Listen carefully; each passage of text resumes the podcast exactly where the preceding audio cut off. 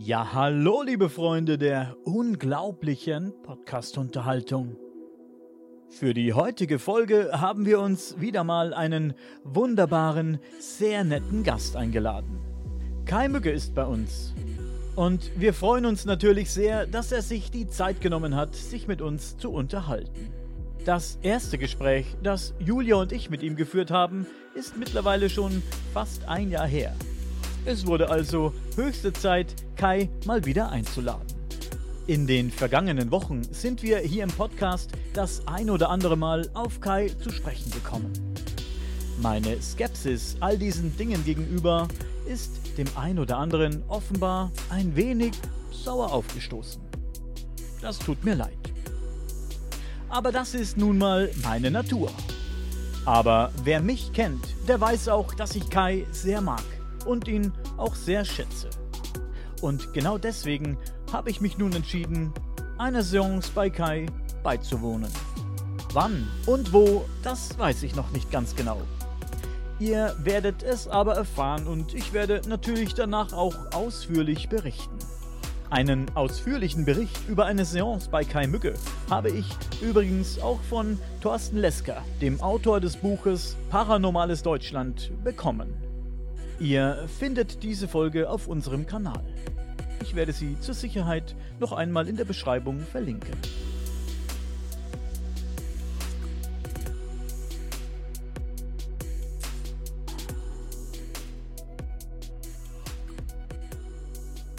Kai, durch den Buchautor Thorsten Lesker, der kürzlich bei euch war und an einer Session teilgenommen hat, das ist noch gar nicht mhm. so lange her, mhm. habe ich mich, beziehungsweise haben wir uns berufen gefühlt, nochmal bei dir anzuklopfen und zu fragen, ob du nochmal Zeit für uns hast. Mhm. Thorsten Lesker war jedenfalls sehr angetan von dem, was er bei dir gesehen hat und was er auch erlebt hat.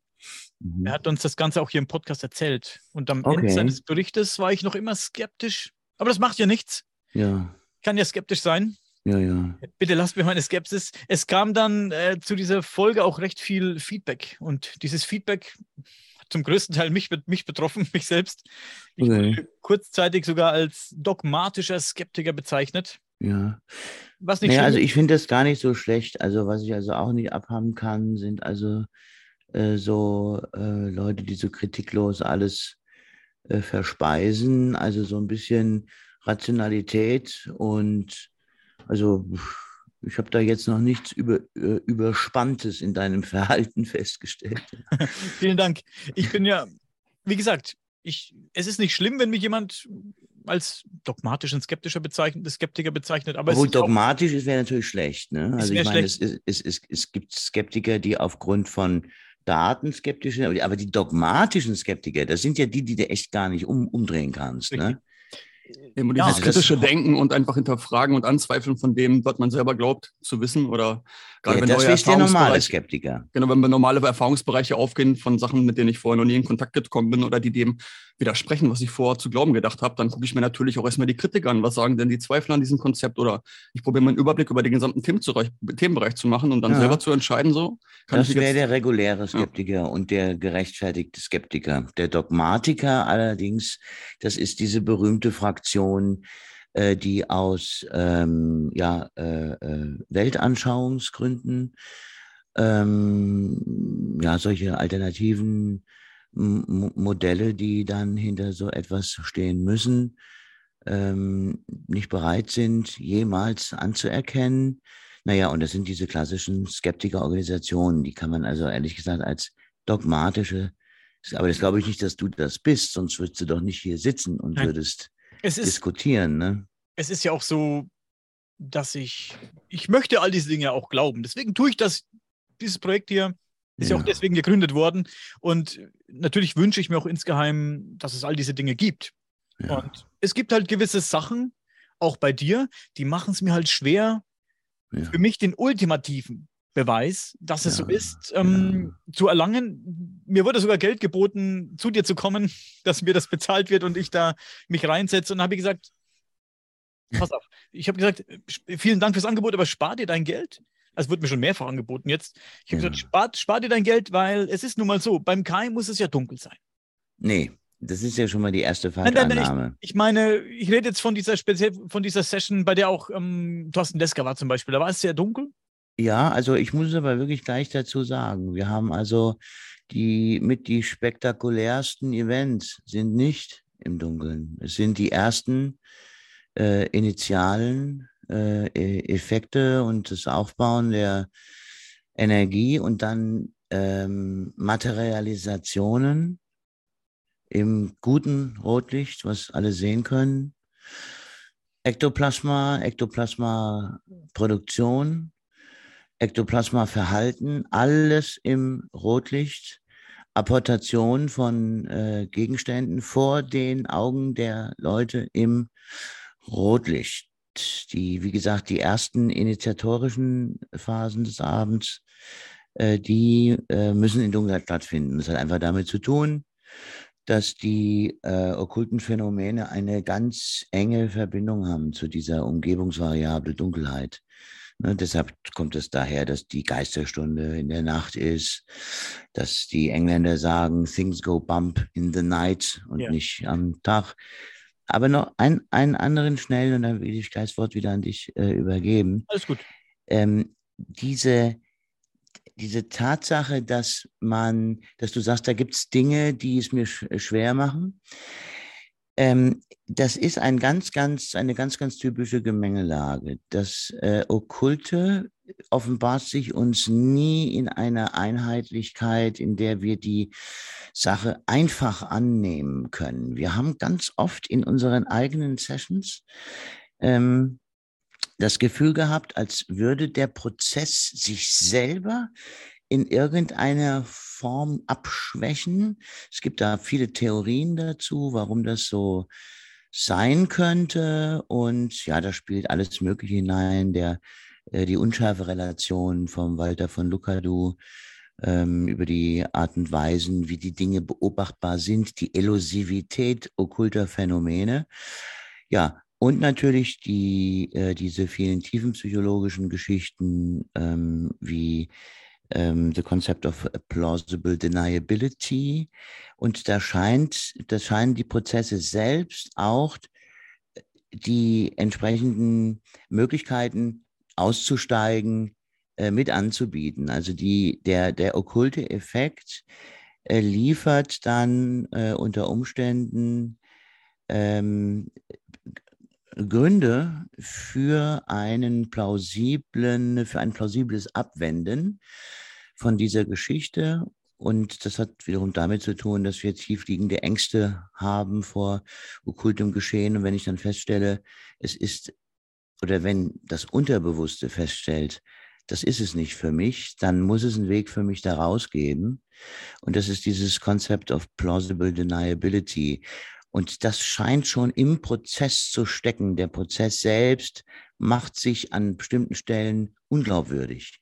Das ist schwer zu verstehen und wir haben kraftvolle Sessions. Die Leute sind total begeistert und dann passiert irgendwas, was man wirklich äh, zweierlei äh, betrachten könnte, auf zwei Wegen betrachten könnte. Naja, und wir fragen uns auch, warum ist das so? Warum stellt sich der Prozess so dar und nicht total eindeutig. Aber das Okkulte halt eben, äh, dann wäre es halt eben auch nicht das Okkulte, dann wäre es irgendwas, was äh, schon erklärt und verstanden ist.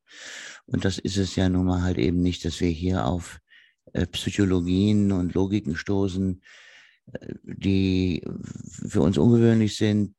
Ja, das dürfte uns nicht überraschen. Aber ich wollte dich nicht unterbrechen, bitte, Daniel. Alles gut. Äh, vielen Dank für deine Ausführung. Ja. Ähm, ich habe ein Video von euch gesehen, von deiner Frau und dir. Da habt ihr darüber gesprochen, was ihr für Phänomene außerhalb eurer Seancen erlebt. Ja. Passiert das sehr häufig? Und ähm, kannst du ein paar dieser Dinge erzählen hier? Ja, das, das passiert umso häufiger, äh, umso öfter wir zusammen unterwegs äh, sind. Das ist eine typische Begleiterscheinung für unsere äh, gemeinsame äh, Arbeit, die wir äh, weltweit tun, dann, oder jetzt erstmal in den letzten zwei Jahren ja nicht mehr, wie wir alle wissen, aber die wir viele Jahre lang weltweit getan haben. Und da war das ein ständiger Begleiter mit wirklich, äh, ja, also faszinierenden Dingen. Ähm, ich will erst mal überlegen, welches Beispiel könnte ich da mal äh, hervorholen.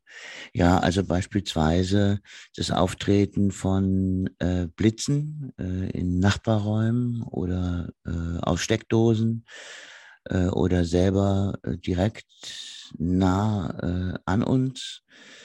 Das Auftreten von ähm, autonomen kleinen Lichterscheinungen, beispielsweise unser Aufenthalt von uns in Australien, sechs Wochen in Australien Seancen gegeben und am, nach, am letzten Abend lagen wir im Bett und dann da, da hat sich über uns äh, ein Lichtphänomen generiert, das wir beide nur verstehen konnten als äh, Belohnung durch die transpersonalen Forces, dass das alles so gut lief und dass wir so viele Menschen erreichen konnten und dass das alles so positiv ablief. Da spielten sich, also spielte sich da also eine äh, Form von Lichtphänomen über uns an der Decke ab, äh, wie wir es so, so, so zuvor noch nie beobachten konnten. Im Grunde genommen sah das aus wie eine, äh, so eine Art wie so ein, ein, ein, äh, sich im Kreis drehender Vortex aus Licht. Das sah aber ganz aus wie, ein, wie eine Schau in den Weltenraum, wie eine Schau in eine Galaxie, mehrere Lichter, die sich in einer Gesamtbewegung, und das war also in, in, in einem äh, Schlaftrailer, in einem, da sind wir untergebracht gewesen, in diesem Container. Äh, da gab es also auch nur überhaupt nur mal gar nichts, was das hätte irgendwie natürlich auslösen können. Da suchen wir natürlich immer nach. Ich habe auch keine Lust, vor irgendwas eine halbe Stunde zu sitzen, äh, zu glauben, fasziniert zu sein, um dann plötzlich zu merken, ach stopp mal, ach nee, das ist das Auto des Nachbarn, der hier äh, auf und nieder fährt in der Straße. Da habe ich auch keine Lust zu. Ja, also ähm, von schaukelnden Schränken bis hin zu äh, Levitationsmomenten, ähm, quasi Materialisationen von spürbaren äh, Gestalten oder äh, Besuchern, ähm, das Auftreten aller möglicher Formen. Äh, wir arbeiten ja oft mit Hintergrundlicht, also so eine ähm, auf dem Tisch aufliegende Platte. Die leuchtet und ähm, im Gegenlicht dann zeigen sich dann alle möglichen Strukturen und Formen. Und ja, also die Liste ist äh, absolut endlos. Materialisation von Gegenständen vor unseren Augen. Ein Beispiel, Neuseeland. Ähm, ersten Seancen, toll gelaufen. Wir sind dann auf äh, Neuseeland unterwegs und suchen nach den Spirits des Landes und nach den Spirits der Maori Tribes und sind abends in einem ähm, Hotel untergebracht und unterhalten uns und äh, wir sind immer busy und Julia bereitet immer irgendwas vor an Korrespondenz. Und wir, wir stehen uns gegenüber in dem Hotelzimmer und haben beide den, zur selben Zeit den Impuls, nach oben zu schauen. Und sehen beide, wie aus der Decke oder direkt unter der Decke äh, sich eine, äh, ja, so eine kleine Figurine bildet und ähm, zu Boden fällt.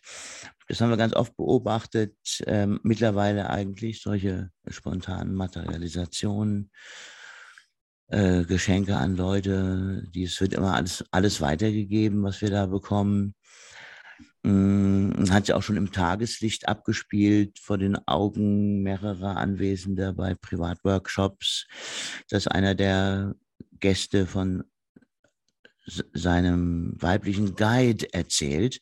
Wir sitzen uns gegenüber, der Mann sitzt Urs von Suri sitzt uns direkt gegenüber und zwischen unseren Augen, direkt auf Augenhöhe, beginnt die Luft plötzlich wie schibbelig zu werden und plumps fällt vor unseren Augen auf den Tisch äh, so ein äh, Objekt, also was heißt so ein Objekt? Der Mann behauptete dann, das sei eine Abbildung äh, dieses weiblichen Guides. Ich kann mich jetzt nicht mehr, nicht mehr genau daran erinnern, was das jetzt genau war, aber es war tatsächlich äh, so, eine, ähm, ja, so eine kleine Statue. Ja. Lieber Kai, wenn du von Levitationen redest, meinst du dann damit ähm, Gegenstände und jetzt keine eigenen, oder? Also, dass Menschen auch ähm, zu schweben anfangen, ist euch jetzt noch nicht so vorgekommen, oder? Ja. Entschuldigt. Alles gut. Müssen wir rausschneiden. Ja, natürlich. Wer hustet heutzutage, ist nicht mehr erwünscht. ähm, Sofort die Maske aufsetzen. Ja.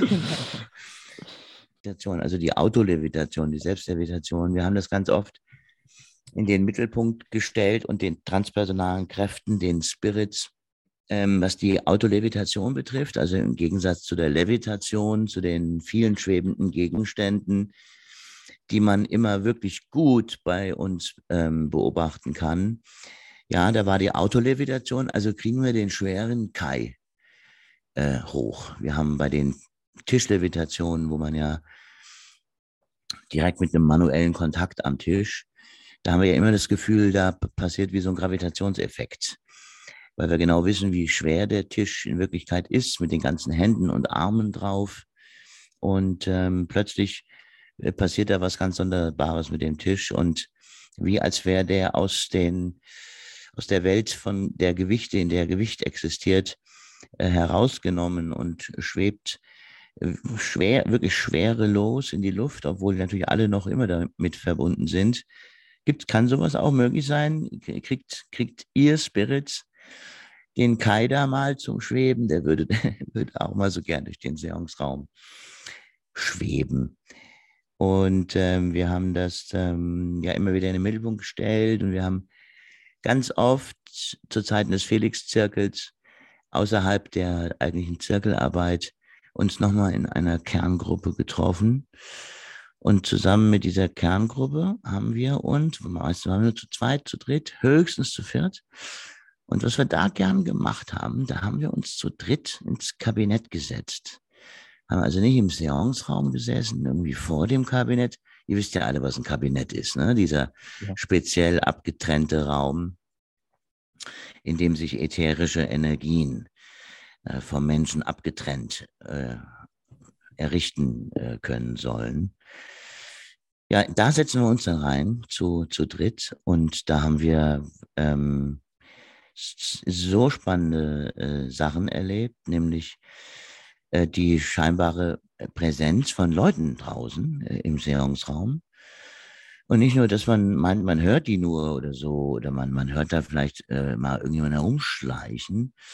Nee, nee, die treten dann an das Kabinett heran und greifen rein ins Kabinett. Da haben wir dann Hände und Arme erlebt, die da reingegriffen haben. Und weil das Kabinett so eng ist, hat ganz oft zum Beispiel äh, unser Zirkelleiter auf meinem rechten Bein gesessen und die Julia zum Beispiel auf meinem linken Bein.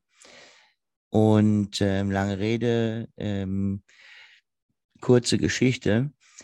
Wir sind dann bei ganz wenigen Gelegenheiten, haben wir uns tatsächlich zu dritt, alle auf mir sitzend, ähm, vom Boden erhoben, äh, ungefähr ein Fuß breit, also ungefähr 30, 35 Zentimeter. Das kann ich aber leider nur zählen zu den Erlebnissen außerhalb der Seance. Das haben wir also leider in der Seance nie in irgendeine Demonstrationsform bringen können. Aber erleben durften wir das mal. Und ja, es waren halt eben nur ein paar ganz wenige. Ich kann mich gar nicht mehr genau daran erinnern, wie sich das angefühlt hat, aber wir waren alle äh, in der Luft. Ach doch, ich erinnere mich, dass, dass es wie so ein Aufwärtsgefühl in mir gab. Wie als würde man vielleicht gerade in der Achterbahn so gerade nach unten fahren. Also das Gefühl, alles steigt so in einem auf. Das korrespondierte ja auch mit dem, was passierte. Ja, also ansonsten ist leider die Autolevitation das Schweben des Mediums bei uns konnte das noch nicht verwirklicht werden. Vielleicht liegt es auch an Rudis schlechter Erfahrung, der ja schwer kritisiert wurde äh, für seine Levitation, besonders von zwei Wiener Professoren, ein Professor Prignitz, glaube ich, hat mit einem zweiten Professor ihn eingeladen nach Wien. Äh, und ich glaube, man hatte von Anfang an seine Autolevitation im Fokus. Und ähm, alles lief gut und wunderbar. Das ist ja äh, ganz oft so. Und nachdem man dann auseinandergegangen ist, äh, wurde da also dann schwerst theoretisiert. Und das ging so weit, dass Rudi Schneider dann letztlich äh, diese, diese Autolevitation nicht mehr zum Teil seiner Sitzungen machte, weil die Kritik da halt. Vielleicht ist das der Grund. Der, der Rudi Schneider ist unser Guide für die physikalischen Phänomene. Und wenn der keine Lust hat äh, auf etwas, dann kriegen wir das nur schwerlich äh, produziert. Ist denn dieses Phänomen auf die gesamten Teilnehmer bei Sonntagsseance auch bezogen, dass die Erwartungshaltung derjenigen, die daran teilnehmen, auch eine große Rolle spielt? Wenn zum Beispiel jemand dahin geht, der schon total überzeugt ist davon und wirklich was Großes erwartet, dass es dann eher klappt, wenn das in Menge in Summe stattfindet, als wenn man ein oder mehrere Leute dabei hat, die total skeptisch sind und erwarten, dass das sowieso alles nicht hinhaut? Also solche Sitzer versuchen wir sowieso grundsätzlich zu verhindern, denn die Leute kommen von weit her äh, angereist und jeder Teilnehmer, ähm, der da nicht hinkommt, um eine eigene individuelle Erfahrung in so einem zeremoniellen Raum zu machen, ist hier eigentlich fehl am Platze, denn das ist seine Rolle. Er ist kein, kein Beobachter, kein Spectator, sondern äh, er ist Teil des gruppenenergetischen Prinzips, das äh, hinter den Phänomenen steht. Und von allen, die anwesend sind, ähm, ist das auch so verstanden. Und jeder ist deshalb also angehalten mit einer ganz großen Offenheit und einem Gefühl der sehr natürlichen Form der Integration, denn das ist ja eigentlich wirklich ein Kommunikationsarchetypus mit Geistern, mit dem Übernatürlichen zu kommunizieren. Das macht der Mensch äh, seit den Höhlen des Neandertals. Äh, man kann also tatsächlich sagen, seitdem wir kommunizieren, ist Kommunizieren mit den Spirits ähm, ja, auf der Agenda angesagt.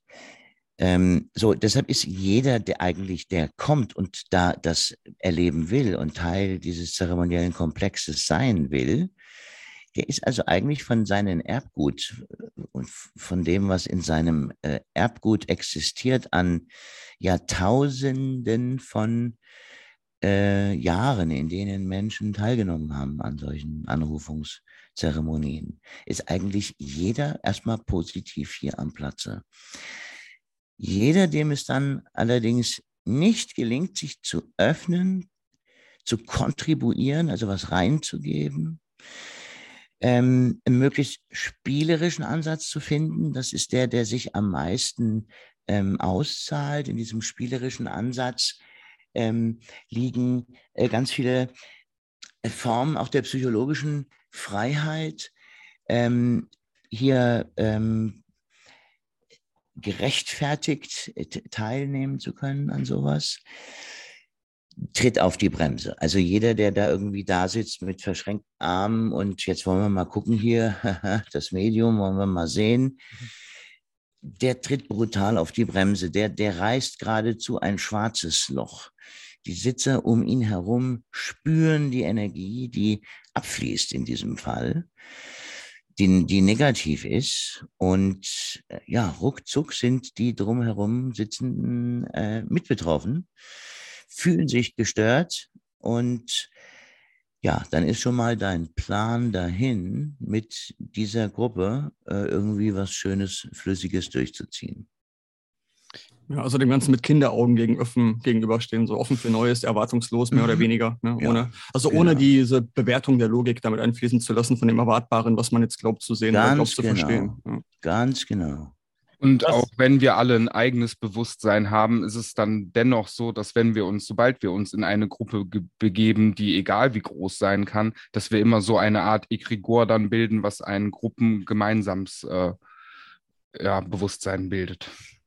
Das auch, das ist ja einer der parapsychologischen äh, Grundverständnisprinzipien hier für das Geschehen, wie also äh, über die Ziele der Gruppe, die Ziele der Teilnehmer, des Set und Settings der Anwesenden, ähm, sich diese Metaebene, und zwar der Philosophie des Zirkels folgend, beginnt das ab einer Anzahl von drei Sitzern. Denn erst ab Anzahl von drei Sitzern können wir überhaupt einen Zirkel ja bilden. Ne? Mit zwei kannst du keinen Zirkel bilden. Deshalb empfehlen wir das natürlich auch immer mindestens drei, aber beste, bessere Zahl wäre fünf, fünf bis sieben, acht Leute. So ab zehn, elf Leute, wir waren ja im Felix-Zirkel teilweise 13 Leute, äh, dann haben wir gespürt, das fasert auf. Bis zu einem gewissen ja. Punkt haben wir Energien zueinander führen können, spürbar. Ähm, das war wie ein Gleichklang, das war wie, wie ein Rhythmus, in den irgendwie alle eingestiegen sind. Aber ab einer gewissen Zahl war das nicht mehr zu überschauen und irgendwie nicht mehr zu kontrollieren. Aber wenn es gut läuft, dann ähm, passiert aus, aus der Gruppe der Anwesenden, bildet sich das, was die Parapsychologie die Metaebene nennt. Und die Metaebene ist dann also beispielsweise bei so einer Tischgruppe, ja. Die, das Sitzen um den Tisch ist der niedrigschwellige Einstieg hier in diese Form des energetischen Arbeitens mit unsichtbaren Kräften, so wie es den Siedlern, so wie wir im Westen gelernt haben, diese Spirit-Tradition uns der zu nähern. Und dann saß man halt in den Küchen, es, man wusste, es ging irgendwie um Klopfgeräusche. Deshalb hat, hat jeder seine Hände auf den Tisch gelegt, dass keiner da irgendwie sich einen Scherz machte und auf der Holzbank rumklopfte. Huhu, die Spirits sind da. Nee, alle hatten ihre Hände auf dem Tisch, dass das also beobachtbar war. Ähm, und äh, unter diesen Umständen wurde plötzlich der Tisch selbst zum energetischen Mittelpunkt des Geschehens und die amerikanischen Siedler, die waren ja ähm, sehr bereit äh, für diese Erfahrung, die von äh, philosophischen Vordenkern schon seit Jahren äh, vorausgesagt war die haben eigentlich alles als Kommunikation begriffen. Hat der Tisch nach rechts gezuckt, war es Kommunikation. Hat der Tisch nach links gezuckt, war es Kommunikation. Also die haben, sind sehr schnell auf diesen Kommunikations, diese Kommunikationsebene eingestiegen. Ja, aber jetzt gerade nochmal zurück. Also so, da, daher kommen diese Tischgruppen. Deshalb sitzt, treffen auch wir uns oder empfehlen wir sich bildenden Experimentalgruppen, sich als gleichberechtigte Gruppe von Experimentatoren, das könntet ihr übrigens auch machen. Ne? Da könntet ihr die Erfahrung selber machen. Da müsstet ihr nicht an mir rumkritzeln, rumkritisieren, ja, sondern könntet das selber ausprobieren. Äh, denn bekanntermaßen funktioniert das ja recht schnell und sehr gut. Und ähm, ich würde mich äh, bereit erklären, euch die entsprechenden äh, Anweisungen zu geben, dass ihr also wisst, was haben wir zu tun. Und dann könnt ihr das einfach mal so äh, selbst beobachten. Ähm, naja, also jedenfalls die Metaebene, ähm, das ist ja auch die Idee der Parapsychologie, lieber Sebastian, was du eben angesprochen hast dieser äh, Egregor oder dieses, diese Entität, die sich bildet aus der Gruppenidentität. Das stimmt schon, das, das kann man als Entität bezeichnen. Und vor allen Dingen kann man sie als Entität, als Entität bezeichnen, weil in der traditionellen spiritualistischen Geschichte wurde ja genau das zur Spirit World. Es gab damals noch keine parapsychologischen Konzepte und äh, dieses Feld, was sich da ergab, dieses Feld, das plötzlich alles wusste über alle Anwesenden, dieses Feld, das auf Fragen Antworten gab, das ist natürlich sofort stilisiert worden. Und du kannst das auch stilisieren, je nachdem, aus welchem Glaubenshintergrund du kommst, ist dieses Feld also äh, anwendbar, je nachdem, wie du es anwenden möchtest in deiner mit einem Glaubens- oder Experimentalhintergrund. Und das ist eine der spannendsten Sachen überhaupt. Diese Erfahrung zu machen, dass da fünf Leute um den Tisch sitzen und dann beginnt der Tisch wirklich mit äh, äh, außergewöhnlichen Aktivitäten, richtig, richtig starken Bewegungen, kraftvollen Bewegungen, die am besten ja dann bis zur Tischerhebung, Vollerhebung gehen des Tisches. Und du kannst es in den Augen aller sehen. Sie fühlen sich alle nicht dafür verantwortlich. Etwas über uns oder aus uns hat sich gebildet und übernimmt die Kontrolle, übernimmt die Kraft. Und das ist faszinierend zu beobachten, wie dieser Transfer an Information und Energie stattfindet. Hm. Also es bildet sich dann ein Kollektivfeld der Teilnehmer mhm. und in diesem Kollektivfeld durch die Resonanz wahrscheinlich auch dann mit diesen Spirits in der Umgebung ähm, ist dann dieses, sag mal gerade auch mit dem Prozess in der Dunkelheit teilweise dieses Rendern der Realität quasi einfacher in diese Möglichkeitsform, in diese in dieses Wahrscheinlichkeitsfeld einzugreifen für die Spirits. Ist das ungefähr so zu verstehen? Ähm, ja, also wir müssen hier natürlich ähm, eigentlich erstmal diesen Begriff äh, Spirit ähm, definieren, um, um diese, diese Frage hier genau beantworten zu können, weil sich ja hier im Westen aufgrund des Einflusses der englischen Traditionalisten, Spiritualistenbewegung, ähm, ja, haben ja Leute vollkommen vergessen, dass Spirits nochmal was anderes sein können, außer Verstorbene. Das ist von den Engländern in ihrem sogenannten traditionellen Spiritualismus oder Spiritismus extrem eingeengt worden. Man wertschätzte offiziell Medialität eigentlich nur noch dann, wenn du deine Medialität dafür eingesetzt hast, äh, Überlebensbeweise nach dem Tode, also das Überleben nach dem Tode zu beweisen. Ja, ja, und nicht nur das Überleben des Bewusstseins oder das Überleben, das Bestehen von Bewusstseinsenergie. Nein, die Spiritisten wollen hier das Überleben der Persönlichkeit äh, belegen und beweisen. Und das fixiert die Medien und die Protagonisten derart in Jenseitskommunikation, dass man dann so Jahrzehnt nach Jahrzehnt irgendwie vergessen hat, da gab es doch noch die Geister der Winde und die Geister der Wälder und die Geister der Planeten und äh, was da alles dazugehört, die außerirdischen aufgestiegenen Meister und die ganzen Konzepte, die ganzen spirituellen Konzepte, die letztendlich versuchen, geistigen ähm, äh, Werten ein Bild zu geben, die aufgestiegenen Meister. Ne? Die repräsentieren ja alle letztlich ähm, ethische Prinzipien oder moralische Prinzipien äh, und einen bestimmten Humanismus, also ethische, moralische Prinzipien innerhalb eines Humanismus. Mhm. Und ähm, ja, das, dem kannst du all, allem begegnen. Du kannst theoretisch jedes Sandkorn channeln. Überall damit, wo dein Bewusstsein sich hinein verkreuzen kann, kannst du so einen Channel-Prozess äh, initiieren. Und dieses Resonanzphänomen dann? Ja, also du, wir, wir sprechen gerne von Rapport, dass also sowas nicht nur spontan und flüchtig ist, was eine der Naturen dieser Abläufe ist, sondern dass sich ein, also Rapport sagt man zum Beispiel gern auch, wenn, wenn dein Hund sehr gut hört und wenn das ein super Hin und Her ist mit dir und deinem Hund und ähm, so optimal sollte das am besten ähm, obwohl ich das natürlich nicht jetzt mit einem Hund vergleichen will, aber nur um den Begriff zu erläutern.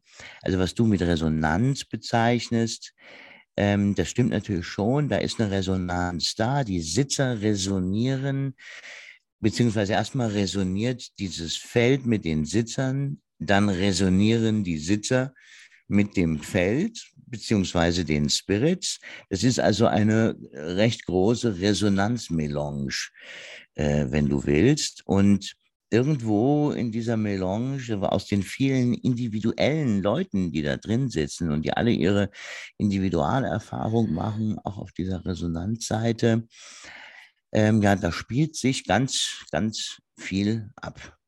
Aber Resonanz ist natürlich ein treffender Begriff. Bedeutet das dann auch, dass ich jetzt äh, nichts hervorrufen kann, was mir nicht in den Kram passt? Mhm.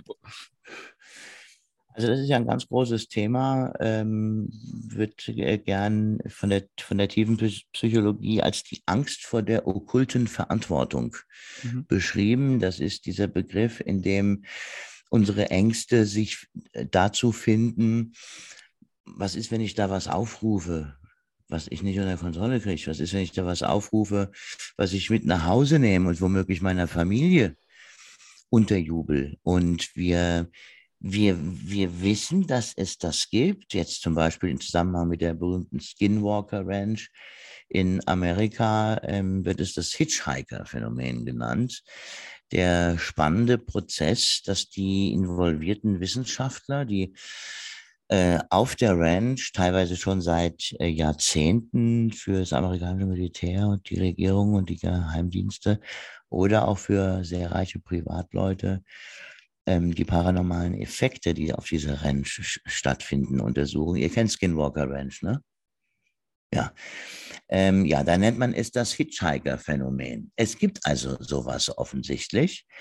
Ähm, aber man muss ähm, ähm hier unbedingt benennen, dass wir in der Geschichte der äh, Experimentalseancen sowas nicht haben. Und die Erklärung der Spirits dazu ist, dass in dieser Jahrtausenden Jahre alten Tradition sich eine riesige Phalanx von äh, Sicherungen und Helfern und Gatekeepern gebildet haben, die gerade diesen Kommunikationskanal frei halten und unbetroffen halten von solchen Phänomenen des Besetztseins, äh, psychische Implantate. Wir haben ja äh, hier ähm, auf äh, privater Ebene seit mehr als 20 Jahre mit Menschen gearbeitet, die solche Erlebnisse hatten. Und die hatten die also alle nicht aus einem Seance-Raum-Experiment.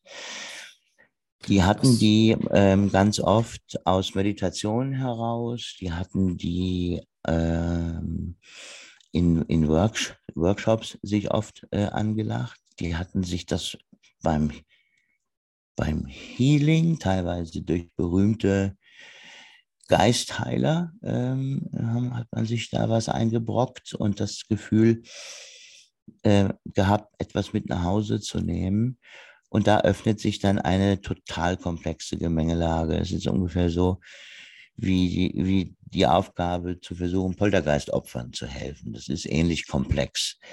Da stecken teilweise über Generationen äh, hinweg verborgene Komplexe und Dynamiken, die innerhalb der betroffenen Gruppe, das ist die Familie, nie angesprochen wurde, nie aufgearbeitet wurde und irgendwo sucht dann, suchen sich dann solche Dynamiken und Komplexe äh, einen Weg nach außen. Und das ist beim Poltergeist also ziemlich typischerweise so. Das können wir eigentlich ganz gut. Es sind also nicht die Spukhäuser, es sind nicht die Spukschlösser. Es sind ungefähr etwas mehr als 80 Prozent äh, aller Fälle ähm, stehen die betroffenen Menschen im Mittelpunkt, im Mittelpunkt. Und kein so, aber deshalb, wir achten natürlich auch drauf. Wir, wir, wir erlauben niemanden in unsere Seance, der eine psychiatrische Vorgeschichte beispielsweise hat. Es gibt hier eine Verbindung zwischen besetzenden Spirits und frühpsychiatrischen oder pseudopsychiatrischen ähm, Verbindungen. Äh, das verschwimmt teilweise. Ähm, ja, also wir versuchen das natürlich auch ähm, dass sowas auf keinen Fall passiert, weil also schizoide Leute, psychotische Leute, ähm, das wäre also ein idealer Raum, so eine äh, Psychose, so eine latente Psychose, das äh, äh, auszulösen. Ähm, das ist aber auch wiederum was, was anderes als die besetzenden Spirits, ne, von denen wir eben sprachen, beziehungsweise bis zu einem gewissen Punkt. Aber es gibt ja ganz klar auch psychotische Vorerkrankungen, in denen Seance-Raum-Spirits oder grundlegend Spirits überhaupt keine Rolle spielen. Da äh, geht es um ganz andere verwirrte Inhalte und ähm, ja, entsprechende Weltbilder, die man, die krude sind und die, die sich aufgebaut haben in ihrem psychotischen Zustand, in dieser Fehlverlinkung, die äh, im Gehirn stattfindet zur Zeit dieser aktiven Psychose. Aber es gibt auch Schnittpunkte zwischen, Psychi zwischen psychiatrischen, pseudopsychiatrischen und solchen Spirit-Erlebnissen ähm, und dem Erlebnis besetzt zu sein. Ich habe was mit mir, ich habe was an mir. Wir haben faszinierende Fälle ähm, lange, lange beobachtet und begleitet. Die sind also von ihrer Vielseitigkeit äh, von vornherein so individuell, dass man also überhaupt nicht auf die Idee kommt zu sagen, man findet für diese Menschen irgendwie eine einheitliche Lösung. Es ist jedes Mal wieder ein neuer individueller Ansatz einzusteigen. Warum hat dieser Mensch diese Erfahrung gemacht? Warum war es bei diesem Menschen möglich, dass so ein Spirit sich da heranheften konnte? Und der moderne, das nur noch mal zum Schluss. Ähm, also neben dem Fakt, dass das in, den, in den Chroniken des Seance-Raum-Experiments unbekannt ist, und wir holen die Leute immer auch sofort von Spirits weg. Kommt also jemand zu uns und sagt, er ist von einem Dämon besessen oder er ist von einem Spirit besessen, dann wird das sofort rausgeholt aus diesem Bereich, in dem Dämonen existieren und Spirits existieren. Und es wird was ganz anderes in den Mittelpunkt gestellt, nämlich die Person selbst. Ähm, das ist also ein äh, ganz wichtiger und wertiger Ansatz für solche therapeutischen Interventionen auf diesem Gebiet. Wir kennen ja auch den Begriff Psych, äh, äh, Medi Medianime oder mediumistische Psychose. Ja, das sind Leute, die haben sich jahrelang intensiv der Tonbandstimmenforschung hingegeben und die können jetzt nicht mehr rausgehen.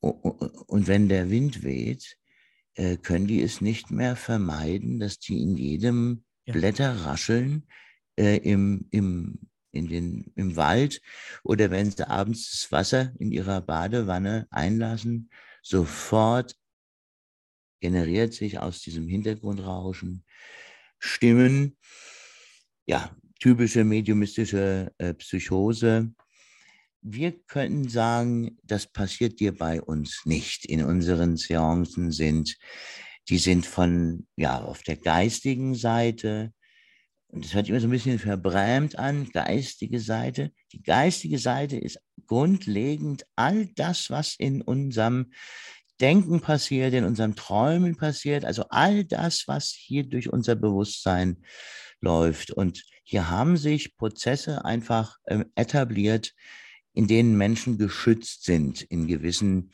Umgebungen. Und wir wagen zu behaupten, in unserem Seance-Raum, in unserer Seance mit unseren Spirits, die eine Agenda haben, die ja die Leute ansprechen, die äh, äh, Aufgaben verfolgen, äh, Ziele verfolgen. Hier sind die Gäste geschützt. Du hast eben das Wort Träume erwähnt. Finde ich ganz mhm. interessant. Ich habe ja noch eine Frage zum Thema Träume. Wir reden hier aktuell oft über das Thema Träume. Und da gibt es den einen oder anderen, der sich sicher ist, dass Träume ein Weg sind, mit der anderen Seite zu kommunizieren. Ich habe vor kurzem mit dem amerikanischen Buchautor Preston Dennett gesprochen und er hat mir erzählt, dass er mit Hilfe luzider Träume seine verstorbenen Verwandten und äh, mhm. Freunde besuchen kann und auch mit ihnen kommunizieren kann. Inwiefern sind denn für dich Träume wichtig und interessant? Ja, ich kann das nur ähm, bestätigen, einmal aus, aus seinen natürlichen Compounds äh, ist der Schlaf und der Traum äh, definitiv ein Bereich, äh, in dem Bewusstseinsveränderung stattfindet. Und wie wir alle ja äh, wissen, ist die Bewusstseinsveränderung der Schlüssel, fremde Welten zu betreten. Ne? Und der Schlüssel auch äh, die Spirits fremder Welten äh, kennenzulernen. Nachweislich finden im Schlafe und im Traume solche Veränderungen statt und ähm, dann die Träume sind also typischerweise genau solche Begegnungen, in denen wir ähm, solchen Spirits auch begegnen können. So haben wir Menschen den Traum auch immer schon verstanden. Die Spirits sind die Lebewesen auf, in den geistigen Regionen.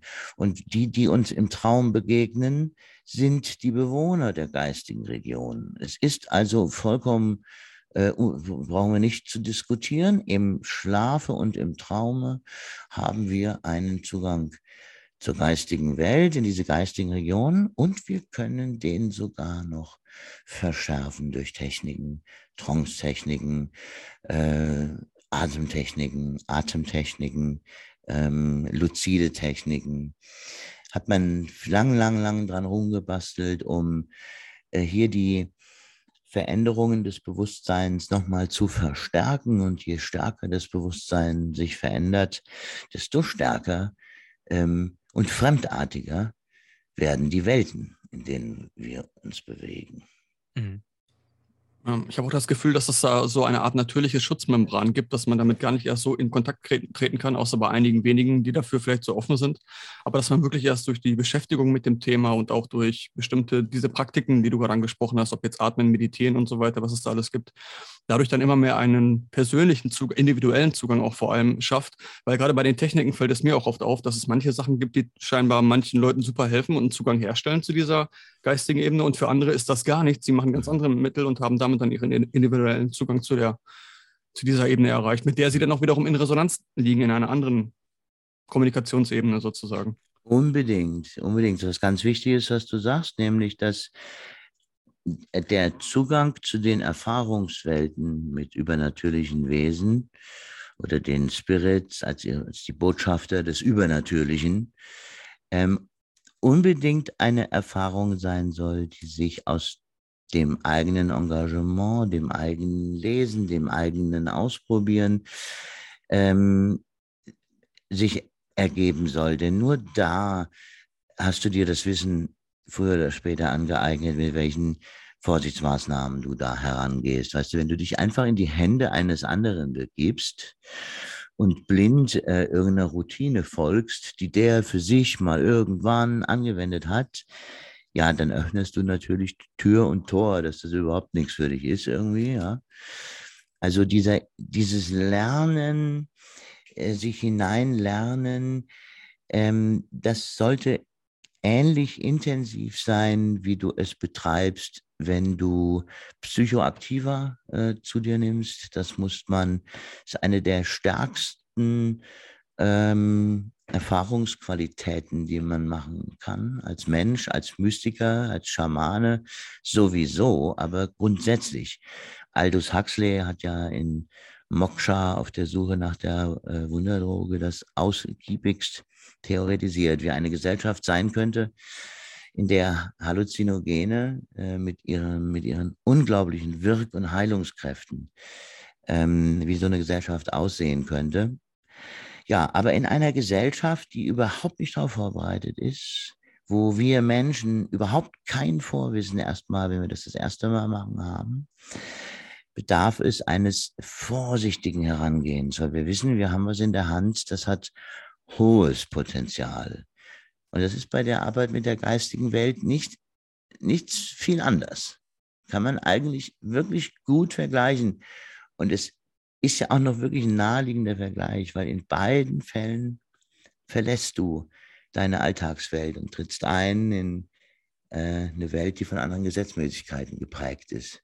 Und das sind ja teilweise sogar sehr ähnliche Eindrücke und Wahrnehmungen, die man dann in diesen beiden Bereichen auch ja, persönlich hat. Ne? Ja, Finde allerdings ich. ist die Qualität schon eine andere. Ja. Also die ähm, Qualität des Erlebens im Seanceraum. Es gibt zwei Qualitäten von Erleben. Einmal, was erlebt das Medium und was erleben die anderen Medien. Das, das Medium ist ja eigentlich in diesen Sessions nur eine Art Katalysator, über die die Gruppenenergie letztendlich äh, gelenkt wird und ähm, ja besser contained werden kann, als wenn jeder nur individuell für sich darum sitzt. Nein, alle sitzen da und sind scheinbar gekommen wegen dem Medium. Also alles wird über das Medium aber in Wirklichkeit sind alle Anwesenden ähm, involviert in diese Prozesse. Also es gibt natürlich gewisse Trance-Zustände, die kannst du auch im Seanceraum einleiten, auch mit den Sitzern. Und dann können die so quasi ähnliche Erfahrungen machen. Aber ähm, so eine geführte Meditation oder Trance, das ist nicht dasselbe wie 300 Mikrogramm äh, LSD oder Ayahuasca oder sowas. Ja. Was äh, sagen denn die Spirits äh, zu den, zum aktuellen Weltgeschehen? Ist ja viel los auf der Welt. Ob es jetzt bei uns ist oder anderswo. Was haben denn da für eine Botschaft für uns? Ja, ich glaube auch anschließend dazu vielleicht noch die Frage, diese Spirits auch oder diese ähm, ja, ähm, energetischen, auch Gruppen hast du ja gesagt, die bestimmte Agenten verfolgen, Ziele verfolgen, Sachen nach vorne bringen und so weiter.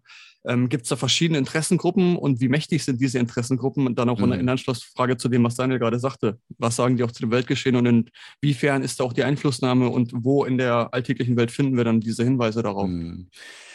Ja, also das ist natürlich ähm, äh, äh, das sind enorm komplexe Aussagen und ich weiß nicht, ob es mir gelingt, äh, hier die, das in, in, in Gänze irgendwie darzulegen. Aber erstmal ganz kurz zu Spirits, die in ihren Interessen und Zielsetzungen irgendwie anders aufgestellt sind und womöglich sogar ähm, opponierend. Äh, zum Beispiel machen wir ja ähm, Heil-Sessions, Heil-Seancen, also Heilenergie-Seancen oder Sessions für ähm, die äh, Produktion von, von Heilenergien und ähm, das ähm, ja, Bearbeiten von Symptomatiken jeglicher Couleur. So, und da gibt es ähm, in, der, in der geistigen Welt eine, eine, eine ganz große Auseinandersetzung. Da gibt es Spirits, die entziehen sich diesem, diesem Heilen. Die sind da nicht dabei. Die wirst du niemals bei einem Heiler in Ecuador oder bei einem Heiler irgendwo auf dem, auf dem bayerischen Wald ähm, werden diese Spirits nie teilhaftig sein, weil sie den gesamten, die, die gesamte karmische Schleife der Existenz bis ins individuelle Leben äh, hinein als eine Folgerichtigkeit sich bedingender kosmischer Dynamiken sehen. Und auch die Krankheit hier immer eine Folge ist von vorangegangenen Geschehnissen, beziehungsweise wir müssen es natürlich eigentlich hier gleich herausnehmen aus dieser Vergangenheit, äh, Zug, äh, Gegenwart und Zukunftsmodell, weil ähm, die Spirits die Zeit ja als ähm, das Erleben der Zeit als eine äh, evolutionäre Illusion, äh, das, was wir gerne besprechen als ist in der Vergangenheit passiert, das passiert laut den Spirits gerade jetzt, im Moment. Das passiert alles parallel. Sie behaupt die Behauptung steht im Raum, die Seele sei ein multidimensionales Geschöpf. Und das, was wir bis jetzt begriffen haben als Reinkarnation, findet so nicht statt. Diese Folge von Abläufen, Geburt, Lebenszeit, Tod, eine gewisse Zeit in einem unbekannten Raum und dann wieder eintreten in ein neues organisches Leben.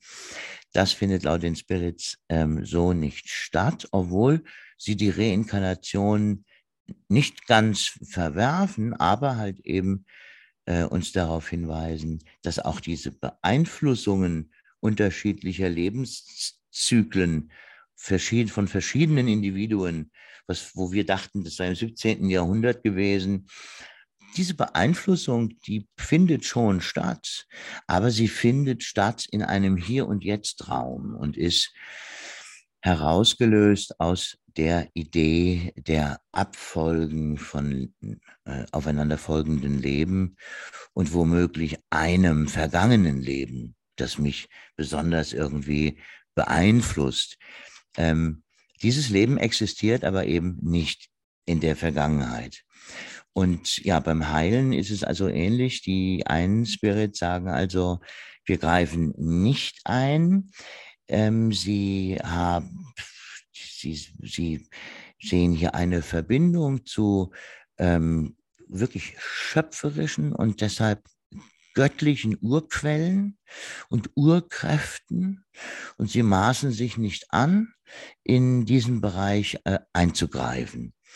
Nun gibt es aber äh, nur mal Psi-Heilung, äh, äh, spirituelles Heilen, äh, gibt es seit vielen Ewigkeiten und ähm, es gibt nämlich genau eine andere Klasse von Spirits, die sagen, ähm, das Leben ist ähm, so wichtig und so wertig und kann so schnell ähm, unverhofft sich in Bahnen bewegen, die eine der zentralen Aufgaben, die die Kernseele hat, an das individualisierte Leben womöglich verhindert. Und das ist die Erleuchtung, Verwirklichung, sich selbst finden, den anderen finden oder sich selbst im anderen zu finden.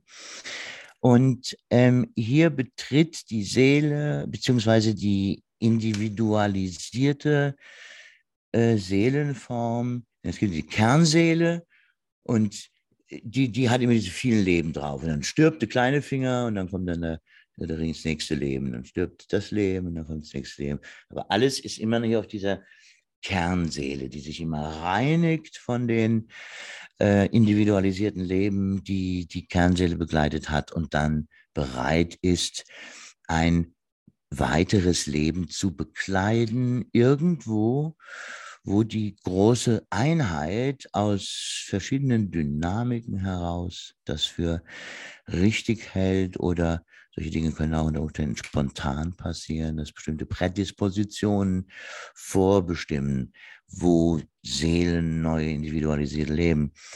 Ähm, anstrengen. So, und diese zweite Gruppe Spirits im Bereich des geistigen Heilens sagt, durch die künstliche Verlängerung, durch die Schulmedizin, ähm, was das Lebensalter und den Zerfall von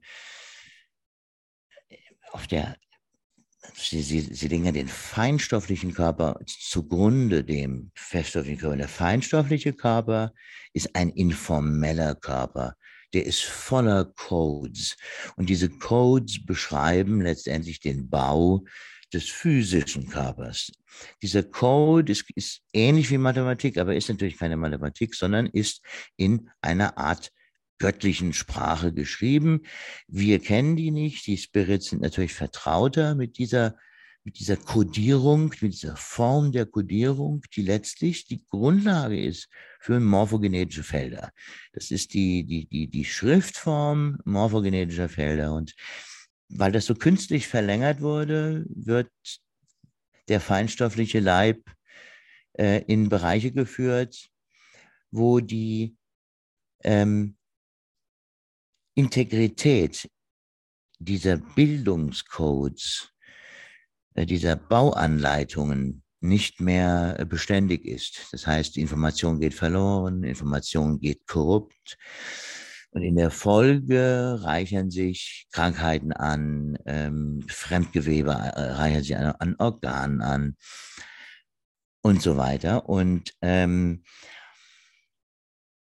die ähm, Spirits, die also in diese Heilprozesse hinein verbunden sind, ähm, leiten Informationen für diese informelle Ebene ähm, zurück in deinen Körper, in deinen feinstofflichen Körper ein, ähm, um diese Krankheiten möglichst denen was entgegenzusetzen. Wenn also ein Organ krank geworden ist, weil so eine Kodierung korrupt gegangen ist, wird der Vollcode wieder eingeführt oder man versucht, den Vollcode wieder in die feinstofflichen, in den feinstofflichen Körper einzufügen. So, das alles wird gemacht, um diesen höchstmöglich erreichbaren Zustand zu erreichen, den das humanoide Leben auf die Kernseele aufgepfropft erleben kann. Also wenn wir jetzt unsere eigenen Leben betrachten. Das, sie, die Spirits sprechen davon, ähm, vom Verbinden mit der Urquelle, also auch in den Heilungen oder auch in den normalen Seancen.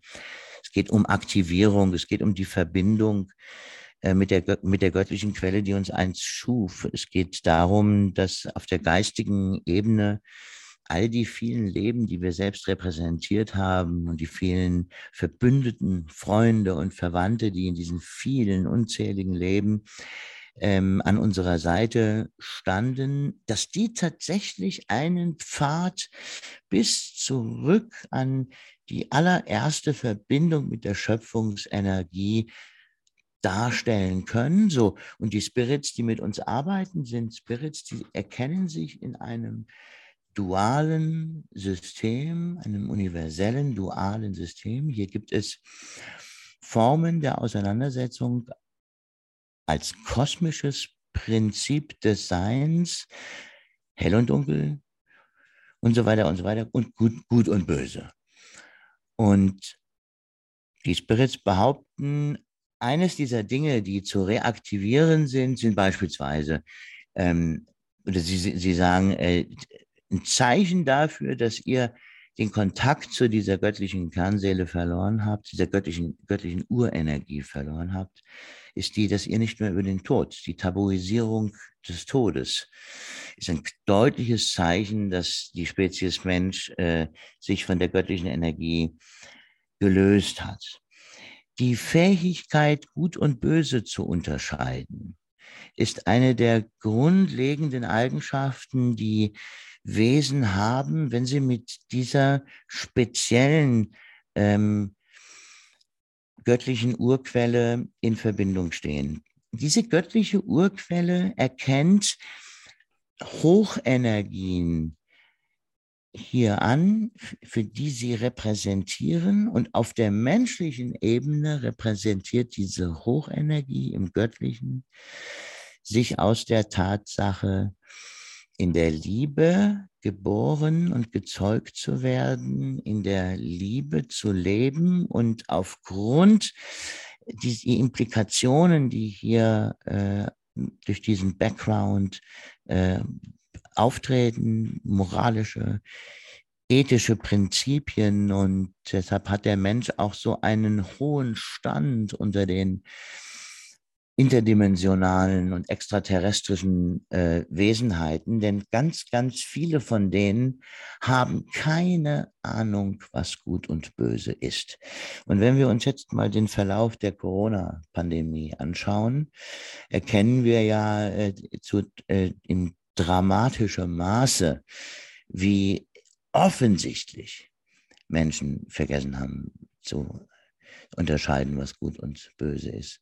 Schauen wir uns diesen, diese, dieses, äh, dieses, äh, dieses moralische Kasperspiel Ukraine an, wo wir in den letzten Jahrzehnten Dutzende von Kriegen wir uns hätten moralisch einsetzen können. Und ähm, hier wird also ähm, dieser Putin da wird da stilisiert. Naja, und da folgen wir natürlich einer amerikanischen Agenda, ist ja klar.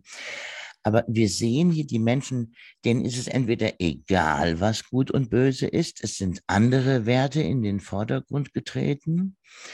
Ähm, oder sie haben es wirklich verlernt zu unterscheiden, was gut und böse ist. So. Und die Aufgabe der Spirits ist es, das zu reaktivieren. Und die Menschen werden in unseren Seancen direkt konfrontiert mit diesen Narrativen, diesen Anbindungen und den Energien, die in Zusammenhang stehen mit dieser göttlichen Urquelle. Eine der zentralen Sinnhaftigkeiten des westlichen Seance-Raums überhaupt ist, dass die Spirits im westlichen Seance-Raum die materielle Welt ad absurdum führen. Das ist das, was geschieht. Die Spirits zeigen uns, dass all das, worauf wir eigentlich unsere ganze Existenz gegründet haben, nichtig ist. Dass es eine Gruppe von 15 Leuten braucht und gewissen An Ausrufungsriten und dass dann alles in sich vor den eigenen Augen zusammenfällt. Das ist eine der großen Lernaufgaben der Seance, die Gruppenbildung übrigens ebenso. Ja, und die Reaktivierung dieser ähm, göttlichen, so, und an die Pandemie betrachtend, die letzten zwei Jahre, haben wir natürlich einmal Hochenergie, eine Lichtenergie, in der geliebt und gelebt und erfahren wird. Aber wenn wir das haben, dann haben wir natürlich auch eine dieser Hochenergie entgegenstehenden, ne, ein Anti, äh, eine Antipode, ein, eine Gegenenergie. Und diese Gegenenergie, die hat ähm, aufs perfideste äh, ist die uns hintergangen ganze Gesellschaft ist hintergangen worden, der ganze Planet ist hintergangen worden von diesen äh, perfiden Kräften. Und ähm, ja, also das mal als kurzer Einblick. Ich möchte eure äh, Geduld nicht strapazieren, was das Pantheon und die Themen der Spirit sind, äh, die Menschen dann auch mit diesen Energieformen konfrontieren. Ähm, das kannst du teilweise sehen. Das sind, ähm, äh, ich glaube, spannend zu beobachtende Events. Ja, gerade wenn eine der Hauptabsichten ist, von dieser äh, Spirit-Agenda, diese materielle Welt ad absurdum zu führen, mhm. dann ist es, glaube ich, sehr gut gelungen in den letzten Jahren auf vielen Ebenen auch, das noch deutlicher herauszustellen, obwohl es schon vor vielen Jahren eigentlich in ganz vielen Aspekten immer deutlicher wurde, auch für die Leute, die ein offenes Auge hatten und sich dafür interessiert haben, für die Themen. Ähm, und mit der Unterscheidung zwischen Gut und Böse, genau ich glaube auch, das hat auch damit zu tun, was du gerade angesprochen hast mit der Verbindung zu dieser göttlichen Urquelle, dass man, wenn man diese Verbindung weg hat, nicht mehr aus dem Gefühl heraus wirklich mhm. entscheiden kann oder ähm, empfinden kann, ist das jetzt wahrhaftig oder ist das eine Täuschung, weil das eher vom Gefühl kommt. Die Leute wurden darauf trainiert, das eher kopflastig von der Logik her zu in die, also individuell sich selber begreifbar zu machen oder zu entscheiden, ist das gut oder böse von der Logik her. Und ja. da wirkt dann natürlich gerade, wenn man nur logisch vorgeht, wirken die gesetzten Basisannahmen und Ankerpunkte dann für die endgültige Entscheidung in der Entscheidungsfindung, ja. ob es jetzt gut oder böse sein soll, ohne ja. auf das Gefühl zu hören. Ne? Stellt sich mir genau, auch, ja. Da stellt sich mir auch echt die Frage, wäre es nicht vielleicht echt hilfreich, da so mal einen richtigen Knallerbeweis in die Welt hinauszuhauen? Oder ist es wirklich so wichtig, dass wir alle diesen individuellen Prozess ja. gehen der Wahrnehmung? Ja, ja, das ist, glaube ich, äh, schon hier sehr wichtig. Also ich dir nur eins, ich meine, wir haben ja Bilder von austretenden ektoplasmischen Strängen aus, aus dem Mundraum. Wir haben Materialisation von Gegenständen aus den Augen, aus den Händen. Wir haben Zeugenaussagen äh, von der, vom einen Ende zum anderen Ende der Welt. Ja, da mal eine kurze Einwurffrage. Ich ja. habe ja auch schon so ein paar Material, so ein paar Bilder von dir gesehen. Dürfen wir die hier einblenden oder sollen ja. wir da nur verweisen auf die Website? Nö, die sind ja draußen. Wisst ihr, Jetzt haben wir ja den, den Deepfake gesehen mit, mit Vitali Klitschko, ne? Der, ähm, der, also, wie sollte so ein Beweis äh, aussehen? Über welches Medium sollte das äh, kommuniziert werden? Das ist nicht möglich. Du wirst das, glaube ich, nicht in der Masse tun können wir sehen ja im Moment auch, ähm, wie schwierig es ist, der Gesellschaft zu erklären, dass wir Tausende von schwerst betroffenen Impfopfern haben. Man folgt aber lieber einer regulierenden, äh, einem regulierenden Narrativ. Das heißt zwar am Anfang, ja, also es gibt diese Nebenwirkungen, aber die sind nur ganz, ganz selten. Und wird dann der Arzt eingeblendet und erzählt, erzählt der, ja, seitdem wir diesen Beitrag gebracht haben, haben wir Tausende von E-Mails und Anrufen. Also so marginal kann das ja dann wohl nicht sein.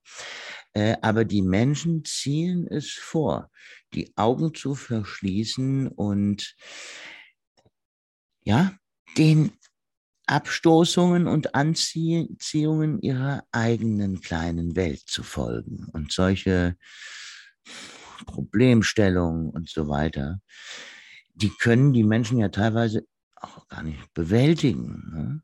Und dann gibt es also dann aber natürlich auch die, die das ganz gezielt nutzen und framen diese Schwäche in, in der Intellektualität und diese Schwäche in der Wahrnehmung der Menschen erkennen und die gezielt nutzen, um die Agenda voranzutreiben und die Ziele, die ähm, sich verbergen, ähm, mehr oder weniger direkt vor unseren Augen äh, sich äh, äh verbergen, weiter zu verfolgen die Menschen haben nicht die Kapazität. Erzählst du denen irgendwas von, du, da gibt es doch, doch die geistige Welt und ja, dann materialisiert sich was hier und da. Ja und? Wäre mal hm? spannend, bei einem Fußballspiel eine Levitation oder eine Materialisierung äh, zu sehen. Ja, genau, das ist eigentlich so das richtige Antibild dazu. Ja, auf der einen Seite der Seance-Raum, auf der anderen Seite mit dem Bier vom Fernseher. Ja. Oder, genau. Ja. Das kriegen wir nicht zusammen, Leute. Und aber dafür ist dieser Seance-Raum Prozess, aber halt eben auch dafür, was ähm, dann wiederum besonders wertig ist. Und man kann sich als äh, Individuum, glaube ich, kraftvoll beke ja, bekehren, in Anführungszeichen. Wir wollen ja niemanden bekehren, das ist Quatsch. Äh, aber äh, diese Überzeugung, die Art und Weise, wie bei uns die geistige Welt sich manifestiert, äh, ist einfach eine neue Qualität, eine neue alte Qualität. Das ist an den Rand gedrängt worden. Das hatte übrigens marktwirtschaftliche Interessen, nachdem Medialität zu einem zu einer Economy wurden. Ähm, wollte man ganz gezielt andere Formen von Medialität gar nicht mit auf dem Markt haben. Der Markt war doch nicht so groß. In Amerika ja, in England ja, aber Skandinavien, in Mitteleuropa, da war der Markt nicht so groß und da ähm, hat man diese Form des physikalischen Umgangs mit den Spirits, dass die Spirits das Objektivieren, das auf eine Erlebensebene heben, die wirklich qualitativ noch von keinem in den letzten, ja gut, das ging ja nicht schon 1996 los, ne? also so, wir, sind ja jetzt schon im, im so und so vielen Jahr des Revivals. Aber mit dem Untergang der Deutschen, nämlich zur Nazizeit, so ein, ist, so ein, äh, ist dieser freigeistige Ansatz des Seance-Raums als Experimentalraum Experimentalmediumismus als äh, Experiment an den Rändern des Bewusstseins, an den Rändern des Menschseins überhaupt vollständig vergessen wurden. Es ging nur noch darum, auf der Bühne zu stehen und irgendein Joe oder ein John, der hat vielleicht hier mit jemandem zu tun auf der rechten Seite. Bist du das? Kannst du das nehmen? Er hat es, konnte ganz schwer atmen am Ende. Ähm, das bedeutete Medialität in den letzten Jahrzehnten. Die, die Deutschen und der Einfluss der Deutschen war ja weitreichend. Und zwar so weitreichend, dass man diese beiden Bewegungen ja auch gegeneinander ausspielte. Die sogenannten traditionellen Spiritualisten, wo es nur um Überlebensbeweis ging und die Experimentalspiritisten, äh, die Deutschen, die ganz besonders den physikalischen Mediumismus mit den großen Namen Schrenk-Notzing, Aksakow, Grunewald, Klinkowström, wie sie alle hießen, ähm, intellektualisiert hatten. Ich meine, äh, ich habe Schrenk-Notzings Materialisationsphänomene mit 13 gelesen. Und zwar mehrmals. Dann bist du wahrscheinlich auch dementsprechend, wenn du so früh schon deine mediale Arbeit äh, angegangen hast, dann jetzt auch in der Lage, dich zur Verfügung zu stellen, um anderen diese Erfahrung zu ermöglichen. Ja, also unbedingt. Also wir meinen ja, das steckt schon klar in uns allen, aber ich hatte halt das Glück, warum auch immer, seit ganz, ganz früher Kindheit immer wieder über diese Themata zu stolpern, zu stolpern, immer wieder das Gefühl zu haben,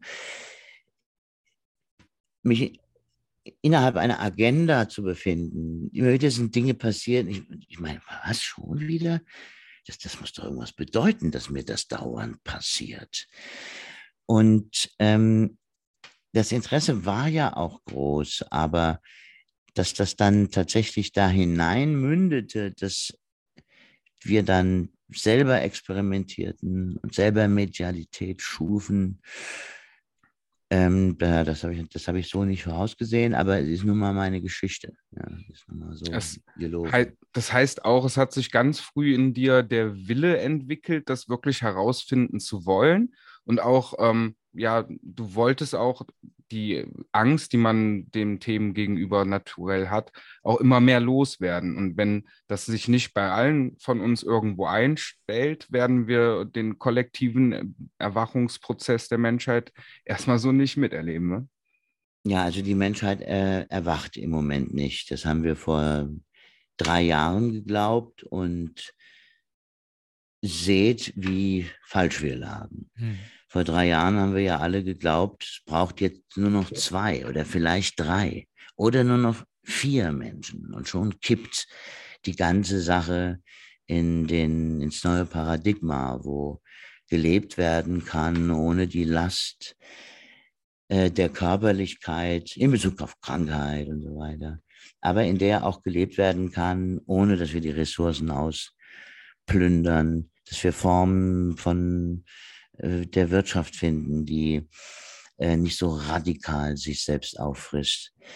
Ähm, neue Formen der Gesellschaften des Zusammenlebens und des Umgangs miteinander. All das sollte ja, all das war ja der, die Hauptüberschrift für alle esoterische Aktivität zwischen New York oder zwischen Kalifornien und äh, äh Australien. Ne?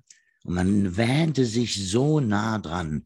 Immer mehr Menschen kamen hinein in diese Themen und erlebten die Dinge und ließen sich überzeugen. Und es musste ja jetzt bald soweit sein. Übrigens vorausgesagt worden ist der Paradigmenwechsel ähm, ja von äh, allen möglichen äh, indigenen Kalendern bis hin zu äh, philosophischen Vordenkern wie Swedenborg und so weiter. Alle möglichen Gurus und Medien haben also diesen Wechsel innerhalb der Gesellschaft zu einer höheren Form gesellschaftlichen und individuellen Seins vorausgesagt, immer wieder zu falschen, hat sich dann nie verwirklicht, sollten gleichzeitig noch die UFOs landen und uns retten irgendwo hin hat alles nicht geklappt. Corona kam. Und das hat die Pläne erstmal eingefroren.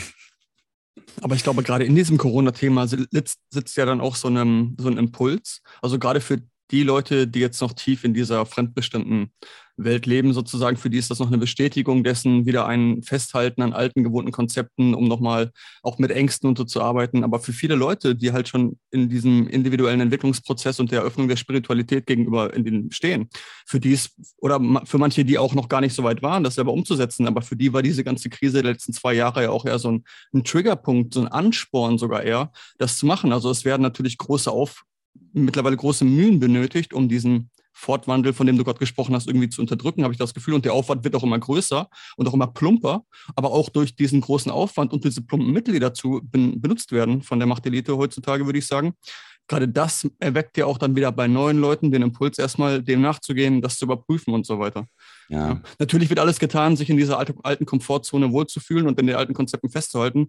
Hier mit den ähm, Beispiel der Impfnebenwirkung, was du gerade gesagt hast, da gab es ja wirklich mal diesen MDR-Beitrag, wo dann wirklich zig mhm. Seiten voll Kommentaren geschrieben wurden, wo Leute ja, Betroffene da sich gemeldet haben. MDR. Aber genau, aber dann wurden die Kommentare ja nach ein, zwei Wochen oder so, wurden die einfach abgeschaltet, als ob genau. da gar keine Kommentare gibt, um die genau. Leute wieder in dieser genau. Wohlfühlwolke weiterleben zu lassen. Ne? Also, aber man merkt das gerade, wenn, ja. wenn, man sich damit beschäftigt hat oder auch dort selber kommentiert hat oder einer, ja. einer im Umfeld, triggert einen das wieder, Moment mal, wieso wird denn das gelöscht? Was stimmt denn hier nicht? Wieder so diesen, diesen Impuls heraus. Ja, ähm, aber das kann auch. natürlich so jetzt auch nur funktioniert äh, gehabt haben, weil die Presse, wie ja einige auch der anderen staatlichen Zentralorgane, äh, in ihren Aufgaben komplett ge gescheitert und gestrauchelt sind. Die Presse sollte als dritte Macht im Staate die ähm, Taten der äh, Regierungen hinterfragen. Und das ist plötzlich nicht mehr geschehen. Das Gegenteil ist geschehen. Ja. Presse wurde plötzlich ähm, ja, hat also viel Gegenteiliges, Mhm, was ihre. Aufgabe betrifft, Ja. produziert. Und ohne die, die Presse wäre das schwerlich, also ohne dass die Presse sich so verändert hatte, ähm, wäre das so nicht passiert, was du da eben beschrieben hast. Ja? Mhm. Die, hätte die Presse weiterhin einen offenen Journalismus, einen kritischen Journalismus, ähm, dann wäre so manches anders gelaufen. Aber es ist ja alles, der Spiegel ist ja ist peinlich, was dem Spiegel passiert ist in, in dieser Zeit. Ich habe den immer als kritische, investigative Journalie sehr gemocht. Ähm, aber Mhm. wie dann umgegangen wurde, Woche für Woche mit Menschen, die sich die Ängste hatten in Bezug auf die, äh, auch, auch auf die Grundrechte, die den Menschen genommen wurden. Es gab Hausdurchsuchungen bei Ärzten, die Masken verschrieben hatten, bei äh, Richtern, die ähm, Urteile, die nicht dem offiziellen Narrativ entsprachen, gesprochen hatten. Ganz kurz, Maskenbefreiung, nicht Masken verschrieben. Nochmal? Maskenbefreiung, Ja. genau. Oh, oh ja, ja, ja, ja, ja, klar, na klar, ja. Ne? Und das waren ja, also da haben auch ganz, ganz viele Leute Angst, Ang- Angst bekommen. Ne? Und sie haben ja auch ganz viele Leute Deutschland verlassen. Und ich meine, das sind Totalitäre in diesen, in diesen Jahren von Corona hat die Regierung eine ganze Reihe von totalitären Verhaltensmaßnahmen an sich gerissen. Und das Verrückte ist, dass die Regierungsteile so jung sind, dass sie überhaupt nicht verstehen, was das bedeutet, was sie da tun. Mhm. Ne? Wenn ich die, ich unsere jungen Grünen sehe, die also davon sprechen, wie wichtig es jetzt ist, äh, Waffen, und nochmals Waffen und noch mehr Waffen äh, in ein Kriegsgebiet zu liefern, ja, dann äh, frage ich mich, ähm, wo waren die denn, als die vielen schmerzhaften äh, Momente des Lernens auf uns niedergeprasselt sind und wir lernen mussten, ähm, Frieden kannst du nur ohne Waffen schaffen. Du wirst auf keinem blutigen Schlachtfeld irgendeine Form der Befriedung des Ganzen hinbekommen. Und jede einzelne zusätzliche Waffe ist ein Toter mehr, der Groll unter den Menschen hervorrufen wird. Ja, und im Nachhinein auch diese Absurdität der Medienberichterstattung, was du gerade sagst, auch dadurch, dass man einige der Blätter früher als kritisch eingeschätzt Ja. hat und dann heute denkt, was geht da ab? Da kommt ja auch wieder dann diese Logik durcheinander, von der wir vorhin gesprochen haben, dass dieses Kopfdenken, dieses wahr oder falsch im Kopf, dass das dadurch ausgehebelt werden Ja. kann, weil man sagt. Moment mal, ich habe die, die, die Information mein Leben lang gelernt, heute sagen die das.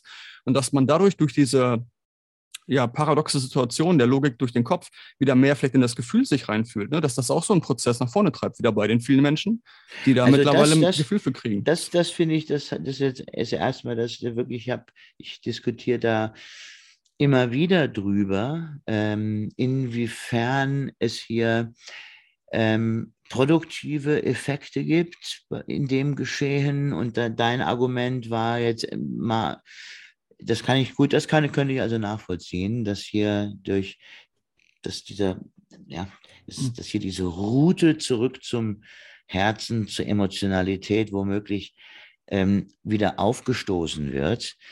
Aber ich, ich will mal ein, ein kurzes Beispiel geben, was also das, das Lernen innerhalb der Gesellschaft zu den mo- momentan modernen Themen angeht. Ein Medizinethiker, der, ich glaube, an der Universität von Bonn ähm, seine Vorlesung gehalten hatte, hatte Spätsemester ähm, in seinen, also Leute, die schon lange studiert haben und die haben also alle äh, Medizinethik studiert oder Medizin. Und ähm, ja, ich weiß gar nicht, ob, ob das euch was äh, sagt, aber ha- habt, habt, habt ihr schon mal ähm, den Begriff Wo- World Economic Forum Ja, ja, klar. Klaus? Schwab. Okay. Hm. Äh, und das waren also Studenten der Medizinethik und der 32 Stück und der, das war jetzt vor zwei oder drei Wochen und der Professor stellt sich also da in den, in den Hörsaal und sagt, hier Leute, ich, ich muss euch mal was fragen. Ähm, ich würde mir gerne mal so einen Überblick machen. Wer von euch hat in den letzten Wochen oder überhaupt schon mal den Begriff World Economic Forum gehört. Von 32 Sport, äh, Spätsemestlern null. Oh Mann. Wer von euch hat schon mal den Namen Klaus Schwab gehört? Von 32 Studierenden der Medizinethik null. Wer von euch, wem von euch sagt der Begriff ähm, The Great Reset etwas? Null. Tja, da gibt es nicht mehr ähm, viel äh, zu, zu sagen. Und wenn also die Intellektuellen äh, so eine Bruchlandung hinlegen, ja, siehe dieser David Precht, der also in den 70er Jahren noch äh, kritische Schriften über äh, die Macht von äh, Finanzeliten auf die Gesellschaft schreibt dann für die Corona-Welle ein Buch, das heißt Mut zur Pflicht. Mut zur Pflicht, sich impfen zu lassen, nämlich.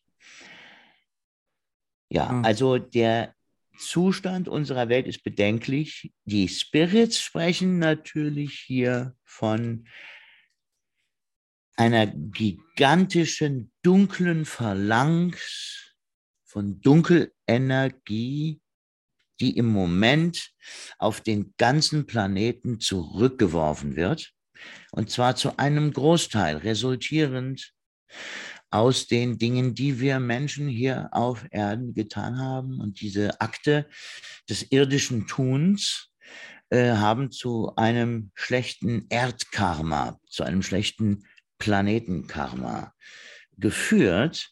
Und diese ganze Energie der Ausbeutung und der Versklavung und der Rücksichtslosigkeit und der Anonymisierung in den Städten und so weiter, äh, diese Energie haben sich Kräfte zunutze gemacht und haben uns in einer Art und Weise überrannt, und zwar weltweit, wie wir das nicht hätten für möglich halten können.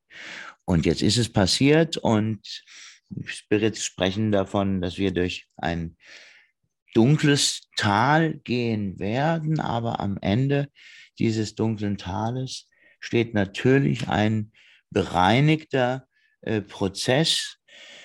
Ähm, die Gräben innerhalb der Gesellschaft sind sicherlich mit das Schwierigste. Ein Freund von mir ist Kindergärtner, fährt jeden Morgen hier nach Frankfurt in der S-Bahn und beschreibt mir jeden Tag, wie die Menschen sich in der, morgens in der S-Bahn runtersauen, entschuldigt meine Ausdrucksweise, wie sie sich gegenseitig runtersauen und anschreien, weil der eine seine Maske nicht richtig über der Nasenspitze hat. Und dann wird, wird Polizei und dann müssen die Züge halten, weil die Leute da, also das finde ich alles ganz bedenklich und befremdlich. Und eins weiß ich, mein Seanceraum ist eine Heilung dafür. Davon können wir ganz klar ausgehen. Ob man das glaubt oder nicht, und auch ob du das glaubst, Daniel, oder nicht. Das ist der Seanceraum. Und das leistet auch mein Seanceraum. Das weiß ich, weil ich weiß, wie die Leute aus diesem Seance rausgehen, über Wochen und Monate und von dieser Energie getragen sind und sich Gedanken machen über Dinge, die sie, die sie sonst ganz bestimmt nicht sich mit auseinandergesetzt hätten. Ähm, deshalb ist dieser zeremonielle Raum auf jeden Fall ein wertiger, ein wertiger Raum. Und solange das ist, ähm, mache ich das weiter, äh, wenn irgendwann mal die Leute sagen, na, da kommt nichts mehr Interessantes raus aus dieser Sache, äh, dann ziehe ich mich zurück. Ich werde es herausfinden, früher oder später, wie es in dem Räumchen so ist. Ja, also eventuell benimm machen- dich nur und lass dein Dogma, lass dein Dogma flöten. Die, die Stimmen werden lauter, dass ich da endlich mal hin muss. Und ich äh, werde dem natürlich auch nachgeben. Gucken wir mal, da Ja, machen wir mal nee. zusammen eine Tour, Daniel. Ne? Ja, aber, aber Leute, wirklich überlegt euch das gut. Könnt, könnt ihr das leisten? Also, ich- und ich, das kann normalerweise jeder, es sei denn, man ist jetzt wirklich verbohrt, aber ihr müsst, wenn ihr in diesem Seance-Raum sitzt, müsst ihr zwei von allen sein. Ja, also zwei, zwei der anderen. Einfach das nur zwei Typen, ja. Die Skepsis hat da nichts verloren. Wenn du da skeptisch drin sitzt, bremst du, trittst du da auf die Bremse und du verformst die Prozesse und es wird vor allen Dingen mühsam. Ich werde dir versprechen, dass ich unbefangen in dem Raum sitzen werde und äh, ich verspreche dir, dass ich nicht versuchen werde, irgendwas zu finden. Nee, da gibt's nicht unbefangen reicht da nicht, du musst ja Teil der Gruppe werden. Ich werde das sein. Ja. Ich, werde, ja. ich, ja, ich, ich kann finden gibt es da, äh, äh, Daniel, wir haben die ersten sieben Jahre, nachdem ich meine Frau kennengelernt hatte, haben wir die ersten sieben Jahre vor jeder Seance uns aus, komplett ausgezogen. Ähm, die Räume sind sowieso untersucht worden, Julia ist untersucht worden. Also zu finden, das kannst du dir gleich abschminken. Zu finden gibt es da nichts. Also man könnte vielleicht überlegen, hm, macht der vielleicht da irgendeine Zauberei oder so. Ja, ähm, aber das ist es auch nicht. Ich werde schon auf dich hören, Kai. Keine Sorge, ich werde ja. da unbefangen hingehen und werde da. Ja, ja, du kannst ja danach wieder befangen sein, aber. Genau. Ja. Einfach ein eigenes Bild machen. Natürlich, das, das ist immer das Wichtigste. Genau. Das ist ja auch genau. Das ist ja auch zum Beispiel ein Punkt ähm, mit dem, was wir gerade hatten, mit dem Monopolismus, dem Monopol der ganzen Berichterstattung weltweit. Das wird ja auch mhm. in bestimmten Farben und Sorten verkauft. Man denkt, da sind tausend Magazine oder tausend Fernsehsender verfügbar, aber im Prinzip entspringt ja. das zum großen Teil nur einer Quelle, die ein bestimmtes, eine bestimmte Perspektive darstellen möchte. Mhm. Und ich glaube auch dadurch, dass halt viele Leute jetzt so einen großen Zugang zu Informationen haben, auch zum Beispiel diese Themen hier betreffen, so paranormale Sachen, ne? dass man dann oft damals sagt, Moment mal, das, was sie mir da erzählen, widerspricht mein oftmals zum Glück dann meinen eigenen Erfahrungen, der hat am meisten die eigene Meinung dann dementsprechend ausrichten können. Aber auch vielleicht von Sachen, die andere Leute schon gehört haben, die man irgendwo gelesen hat. Und aufgrund auch von dieser monopolistischen Berichterstattung geht man dann auch selber auf die Suche, wenn einem das immer mehr auffällt und es immer mhm. offensichtlich immer mhm. paradoxer wird, was dann da präsentiert wird. Und dann Wenn fangen die Leute auch an, eigene Medien, eigene mhm. Medien zu gestalten, wie wir zum Beispiel über diese Themen hier offen zu sprechen, ohne irgendeinen Unterton oder allgemein Leute, die halt andere Themen vorstellen. Da gibt es ja jede Menge dieser kleinen Nischenkanäle und die werden auch immer bedeutsamer und immer größer. Und ich habe das Gefühl, die Leute in der Masse wenden sich nach und nach. Klar, das ist ein Prozess, der länger dauert, der sich hinzieht, der bei jedem Individuum im Umfeld eigentlich auch immer nur angestoßen werden kann, oftmals. Mhm. Und das geht aber trotzdem voran, denke ich. Ja, das ist ja, ja zu einem, Poly, das, einem, einem das, polypolaren das, Weltbild her, mhm. mit vielen Perspektiven, die auch möglich sind. Mhm. Ja, weil wenn man, und mein Format hier oder unser Format heißt ja auch ähm, Kontroversum und das, damit wollte ich auch ausdrücken, dass zum Beispiel viele auf den ersten Blick offensichtlich widersprüchliche Sachverhalte trotzdem genau gleich, gleichzeitig wahrhaftig sein können, obwohl sie perspektivisch oh, aus ja. meiner Perspektive mhm. betrachtet nicht richtig sein können. Stehe ich mhm. aber hier, ist das korrekt. Stehe ich da, ist das auch korrekt. Also es mhm. ist trotzdem beides richtig. Mhm. Ja. Und ich glaube, dass wir immer mehr zu diesem Akzeptanz und zu diesem Verständnis von diesen multipolaren Weltbild herkommen. Ja, okay. Also da ich pflichte dir äh, bei, dass es vorangeht.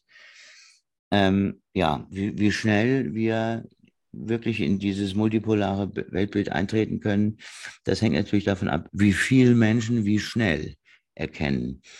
Denn wir haben unsere Gesellschaften äh, so heruntergewirtschaftet, dass die Menschen äh, affin und anfällig sind für die Art und Weisen, wie die Massen gesteuert wurden während der Corona-Krise und hier zurückzufinden in eine Individualität der Befreiung und ja, des Multipolaren. Ich, dein Wort in Gottes Ohr.